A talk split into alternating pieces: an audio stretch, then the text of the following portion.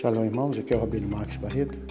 E a porção da palavra de Deus hoje para a sua vida se encontra no Evangelho de João e Yohanan, capítulo 15, e os versículos de número, ciclo, né, de número 10.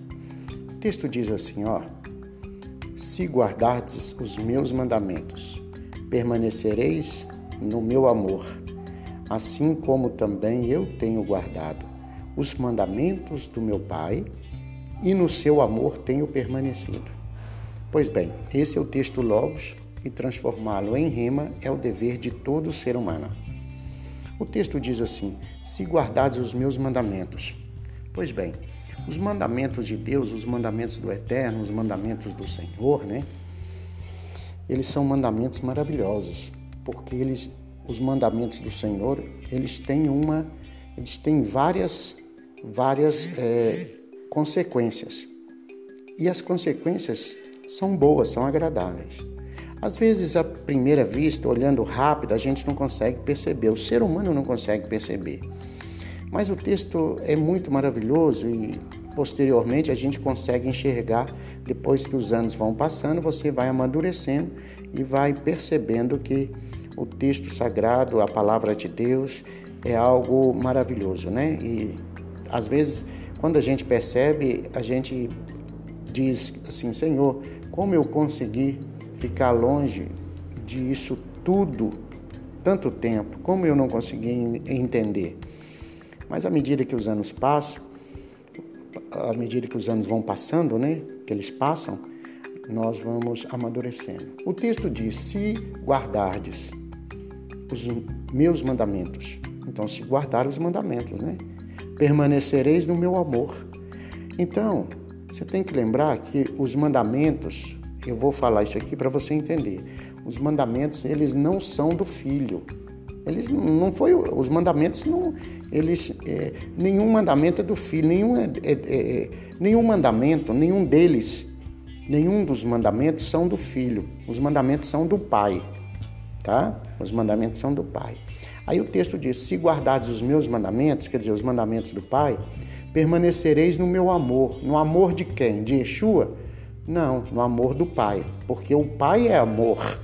Entendeu isso? O Pai é que é o amor. Então permanecereis no meu amor. No amor de quem? No amor do Pai. Aí o texto diz assim: assim como também eu tenho guardado, aí já é Yeshua, como eu tenho guardado os mandamentos do meu Pai. Percebeu aí a fala? Como eu tenho guardado os mandamentos do meu Pai. Então, Yeshua guarda os mandamentos do Pai. E no seu amor eu tenho permanecido. Então, como você permanece no amor de Deus? O que você faz? Ou qual, é, qual a sua. A, a, o que você tem que fazer? Qual é o seu trabalho? Permanecer no amor. E como você permanece? Como que você chega no amor de Deus?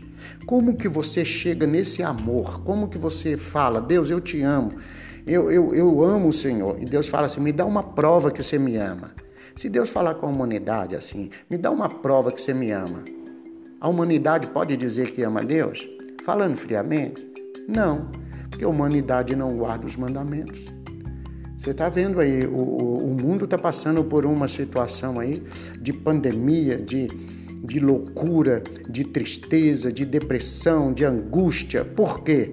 Porque não ama o Pai, não pratica os mandamentos do Pai. Se praticasse os mandamentos do Pai, não tinha essa corrupção que é nos países, inclusive no Brasil. Né? A corrupção não tomava conta, não, não era a mãe do, do, da é, a mãe que está liderando aí, é corrupção em todas as esferas. Hoje, para achar uma pessoa honesta, tem dificuldade. Colocar um homem na presidência honesto e o povo está querendo tirar. O povo não, né? Algumas pessoas, né? Estão querendo tirar o homem porque ele é honesto.